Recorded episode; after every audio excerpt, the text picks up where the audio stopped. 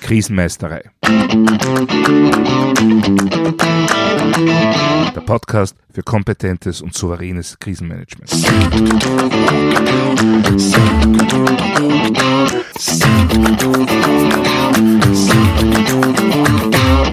Hallo, ich bin Thomas Prinz von krisenmeisterei.at.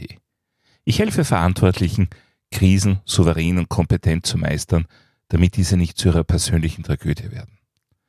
Heute geht es um eine große Herausforderung bei der Besetzung eines Krisenmanagement-Teams. Und zwar um die Stellvertreter. Auf diesen Problemkreis hat mich mein Hörer Peter Erlhofer aufmerksam gemacht. Vielen Dank dafür. Ja, auf den ersten Blick sind Stellvertretungen normale, selbstverständliche Dinge. Wenn man aber genauer hinsieht und zwar gerade mit der Brille des Krisenmanagements, so ist die Sache mitunter schon wesentlich schwieriger. Und zwar sowohl organisatorisch als auch inhaltlich und nicht zu vergessen menschlich. Starten wir auf der organisatorischen Ebene. In vielen Unternehmen, Behörden oder Organisationen ist es schon relativ schwer, überhaupt Personen zu finden oder zu benennen, die den Krisenstab leiten oder ihm angehören können. Und zwar, weil es da ja doch einiges zu bedenken gibt. Diese Personen sollen fachlich top sein, Erfahrungen im Krisenmanagement haben und möglichst auch im Alltag im jeweiligen Fachbereich gut integriert sein. Und zwar auf einer Ebene, die das Vorbereiten oder dann auch Treffen von entsprechend weitreichenden Entscheidungen ermöglicht. Ja, da ist die Personalreserve meist nicht besonders groß. Vor allem soll die Besetzung des Krisenstabs ja nicht den gesamten Betrieb lahmlegen, nach dem Motto, wir sind jetzt mit der Krise beschäftigt, für alles andere haben wir keine Zeit mehr. Das Ergebnis ist oft, dass es für jede benötigte bzw. geplante Stelle gerade einmal eine Person gibt, die für den Ernstfall vorgesehen ist. Was aber natürlich bei weitem nicht ausreicht. Was, wenn diese Person krank oder auf Urlaub ist? Und dann, Krisen haben selten die Eigenschaft, innerhalb der normalen Arbeitszeit zu kommen und gleich wieder zu gehen. Wenn uns ein disruptives Ereignis in eine krisenhafte Situation bringt, dann dauert die Bewältigung meist deutlich länger. Und vor allem, so eine Krisenreaktion kann man nicht gut am Freitag um drei auf Pause stellen und dann am Montag wieder um acht weitermachen. Gerade im Krisenmanagement sind also Durchhaltevermögen und Aufwuchsfähigkeit gefragt.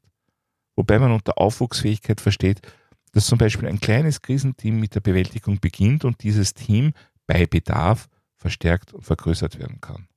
Aber das geht natürlich nur, wenn es entsprechend Personal, Personalreserve dafür gibt. Ja, was bedeutet das nun für uns bei der Planung konkret? Die erste und wichtigste Forderung lautet, bitte keinen Selbstbetrug. Bei Planungen werden Zeitabläufe oft massiv unterschätzt. Wie lange kann die Bewältigung einer Krise bei uns realistisch dauern? Wie lange müssen wir das Krisenmanagement permanent betreiben können? Die, wie gesagt, realistische Beantwortung dieser Fragen ist mit eine ganz wichtige Basis für die Personalplanung. Wenn wir bei unserer Analyse draufkommen, dass wir uns auf einen permanenten Betrieb des Krisenmanagement-Teams von mindestens drei Tagen vorbereiten sollten, dann werden einzelne Personen für die jeweiligen Rollen sicher nicht reichen. Und selbst wenn das Ergebnis wäre, dass die Krisenbewältigung ausschließlich in der Regelarbeitszeit erfolgen wird, so gilt, meine, abgesehen davon, dass ich so etwas für kaum vorstellbar halte, wir brauchen aus bereits genannten Gründen für jede Position mehrere Menschen, die die Rolle entsprechend wahrnehmen können. Ansonsten ist die Wahrscheinlichkeit, dass niemand da ist, einfach zu groß. Meine persönliche Empfehlung lautet da, für wichtige Schlüsselpositionen im Krisenmanagement sollte es immer mindestens drei Personen geben, welche diese dann auch einnehmen können. In der Praxis löst man das für gewöhnlich so, dass eine Person die Gesamtverantwortung für die jeweilige Position hat und die anderen Personen als Stellvertreter geführt werden.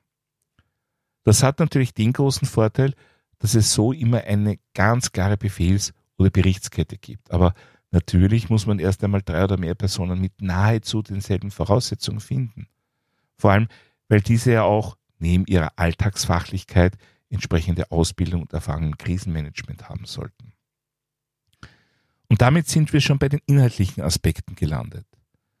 Wenn es in einem Unternehmen, einer Behörde oder einer Organisation für eine Leitungsfunktion zwei oder drei Stellvertreter gibt, so sind diesen Stellvertretern im Alltag meist konkrete Aufgaben zugewiesen. Das heißt, diese Stellvertreter machen nicht alle dasselbe, sondern entlasten den Stelleninhaber oder die Stelleninhaberin durch routinemäßige Übernahme eines Teilportfolios. Da gibt es meist sehr klare Regeln und Grenzen für eigene Entscheidungen. Wenn beispielsweise bestimmte Wertgrenzen überschritten werden, dann entscheidet der Stellvertreter nicht mehr alleine, wobei ich hier bewusst nicht auf die rechtliche Situation eingehen möchte. Dort unterscheidet man ja zwischen Innen- und Außenverhältnis, zwischen verschiedenen Vollmachten etc. Mir geht es hier um die Art und Weise, wie Stellvertretung im, nennen wir es, tatsächlichen Innenverhältnis gelebt wird, also im praktischen Alltag. Nur im Krisenmanagement können wir diese Form des Stellvertretertums eigentlich nicht brauchen. Wenn die Krisenmanagerin bzw. der Krisenmanager eine Entscheidung zu treffen hat, so hat dies zeitnah und mit vollen Konsequenzen zu erfolgen. Wenn die Krisenmanagerin eines Unternehmens nur drei Stellvertreter hat und zum Zeitpunkt X ist eben einer der Stellvertreter im Dienst, so kann es nicht sein, dass dieser Stellvertreter erst rückfragen muss oder sich überlegen muss, wie würde meine Chefin entscheiden. Nein, dann hat diese Person, die zu diesem Zeitpunkt die Rolle innehat, die damit verbundene Verantwortung voll inhaltlich wahrzunehmen. Alles andere würde nur bedeuten, dass das Krisenmanagement mit angezogener Handbremse und untergelegten Bremskeilen fährt. Ein Zustand, der vollkommen widersinnig wäre. Tatsächlich wird aber immer wieder so gehandelt, dass es eben nur eine Person gibt, der man eine Rolle zutraut, beziehungsweise der man die Entscheidungsgewalt geben möchte und dann eben Lösungen, Lösungen unter Anführungszeichen, baut, die beispielsweise vorsehen, dass die Stellvertreter bei jeder größeren Lageänderung Rücksprache halten müssen. Ganz ehrlich, wer glaubt, so eine dynamische, ernste Krise bewältigen zu können, die über mehrere Tage geht, der oder dem fehlt es vermutlich an umfangreicher Erfahrung. Denn das würde bedeuten, dass die oder der Hauptkrisenmanager, wie auch immer man das bezeichnen möchte, immer wieder gestört wird und überhaupt nicht zur Ruhe oder zur Regeneration kommen kann. Damit kann die persönliche Belastung einen Level erreichen, bei dem die Leistungsfähigkeit der Person drastisch zu sinken beginnt. Die Person selber das aber noch gar nicht merkt. Wir sprechen dann von einer sogenannten Performance-Illusion. Das aber wiederum gefährdet den gesamten Erfolg des Krisenmanagements. Das bedeutet, Stellvertreter im Krisenmanagement sind notwendig, müssen aber inhaltlich vollkommen eingebunden sein, den absolut gleichen Informationsstand und die volle Entscheidungsgewalt haben. Alles andere ist nett, hat aber in etwa den Wert eines Lichtdubels beim Film. Zum Drehen der echten Szene holt man dann den Hauptdarsteller. Ein Stellvertreter ohne Portfolio ist nur eine künstliche Verlängerung des Workflows. Das bedeutet natürlich auch, dass Stellvertreter dieselbe Erfahrung und dasselbe Wissen haben sollten. Nun, natürlich wird das in der Praxis schwierig sein. Es wird häufig so sein, dass man froh ist, eine kompetente und erfahrene Person für eine bestimmte Position zu bekommen und dann zwei bis drei, nennen wir es High Potentials als Stellvertreter.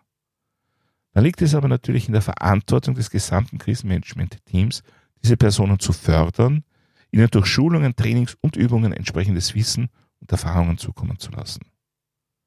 Ja, meine persönliche Empfehlung für jeden Stelleninhaber, für jede Stelleninhaberin im Krisenmanagement lautet, wenn Sie an Ihre Stellvertreter denken, stellen Sie sich mal folgende Situation vor. Sie sind mitten in der Bewältigung einer ernsthaften Krise. Das läuft nun seit, sagen wir, acht Stunden. Wie geplant sollen Sie nun von einem Ihrer Stellvertreter bzw. Stellvertreterinnen abgelöst werden. Was sagt Ihnen Ihr Bauch? Können Sie nun darauf vertrauen, dass Ihre Aufgabe weiter optimal wahrgenommen wird und Sie vor Ihrer nächsten geplanten Schicht etwas Ruhe finden können? Wenn ja, Gratulation. Sie haben ein gutes Team, genauso soll es sein. Wenn aber die Magengrube sagt, naja, hoffen wir, dass alles gut geht und im Zweifelsfall rufen Sie mich ja ehren, dann ist das ein untrügliches Zeichen dafür, dass hier dringender Handlungsbedarf besteht. Ja, und das bringt uns nach den organisatorischen und inhaltlichen zu den menschlichen Aspekten. Um es gerade herauszusagen, wenige Menschen wollen ewig die perfekten Stellvertreter sein. Wenn jemand genau dieselben Fähigkeiten, Erfahrungen und sonstigen Kompetenzen wie die oder der direkte Vorgesetzte hat, dann wird häufig der verständliche Wunsch da sein, irgendwann oder irgendwo selbst diese oder eine ähnliche Stelle inne zu haben. Es kann also im Bereich der Stellvertreter zu einer gewissen Fluktuation kommen. Vor allem dann natürlich, wenn alle in einem ähnlichen Alter sind. Ein weiterer Aspekt, der in der Praxis von hoher Bedeutung ist, wäre die zwischenmenschliche Chemie. Oft werden Stellvertreter nicht selbst gewählt, sondern von oben vorgegeben. Das führt dann mitunter aber wiederum dazu, dass die oder der Stelleninhaber etwaige Stellvertreter womöglich sogar als Gefahr, als mögliche Nachfolger sieht. Ja, und dass dann der Informationsfluss und die generelle Zusammenarbeit nicht immer optimal sein wird, ist mehr als wahrscheinlich. Also hier gleich einmal meine dringende Empfehlung. Krisenmanagement ist häufig mit Emotionalität verknüpft. Umso wichtiger ist es, dass die Zusammenarbeit im Team von Vertrauen geprägt ist. Von Vertrauen und Wertschätzung. Und das muss, wie schon oft erwähnt, im Vorfeld entstehen. Und gerade bei der Bestellung von Stellvertretern bzw. Stellvertreterinnen muss man hier einfach sensibel vorgehen. Und dann gibt es noch eine Facette der Stellvertretung, die ich bereits beobachten konnte. Nämlich, dass eine Person vor Auftreten einer echten Krise tatsächlich sehr zufrieden mit der Stellvertreterposition ist, dann aber in der Krise feststellt, wie gut sie mit der Führung zurechtkommt, wenn sie sozusagen am Zug ist, und daraus entstehen dann mitunter Begehrlichkeiten. So habe ich schon den Satz gehört, in der Krise habe ich super agiert, jetzt will ich nicht mehr zurück ins Glied. Was kann man dagegen tun? Nun, prinzipiell kann so etwas immer passieren. Schließlich sind wir alle Menschen.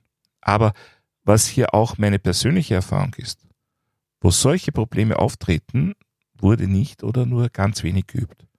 Denn wenn regelmäßig in sinnvollem Umfang geübt wird, dann wird es für alle Stellvertreter bzw. Stellvertreterinnen immer wieder diese On-Off-Erfahrungen geben, dass man in der einen Minute selbstverantwortlich die Stelle in vollem Umfang wahrnimmt und in der nächsten Minute nur Mitarbeiterin bzw. Mitarbeiter ist. Und natürlich kann es auch nach Übungen vorkommen, dass ein Stellvertreter nicht mehr Nummer zwei sein will. Aber dann kann das in einer ruhigen Situation geklärt werden und poppt nicht erst mitten in einer Krise auf. Ja, alles zusammengefasst bedeutet das für uns, ich brauche für jede Position in meinem Krisenmanagementplan mehrere Personen, die diese besetzen können. Alle sollten über möglichst das gleiche Wissen und dieselbe Erfahrung verfügen. Zumindest sollte das ein klares Ziel sein. Strukturell wird das meist über einen Stelleninhaber, eine Stelleninhaberin mit Stellvertretern geregelt. Es muss aber sichergestellt werden, dass jeder Stellvertreter, jede Stellvertreterin bei Bedarf vollkommen autonom die Stelle wahrnehmen kann und es nicht zu folgenschweren Verzögerungen durch zusätzliche Rücksprachen oder Genehmigungsverfahren kommt. Gleichzeitig ist es ganz wichtig, dass sich alle Personen, die für eine Stelle vorgesehen sind, als Team sehen und auch menschlich gut verstehen. Also man muss nicht befreundet oder verschwägert sein, aber man muss sich mit Respekt und Wertschätzung begegnen.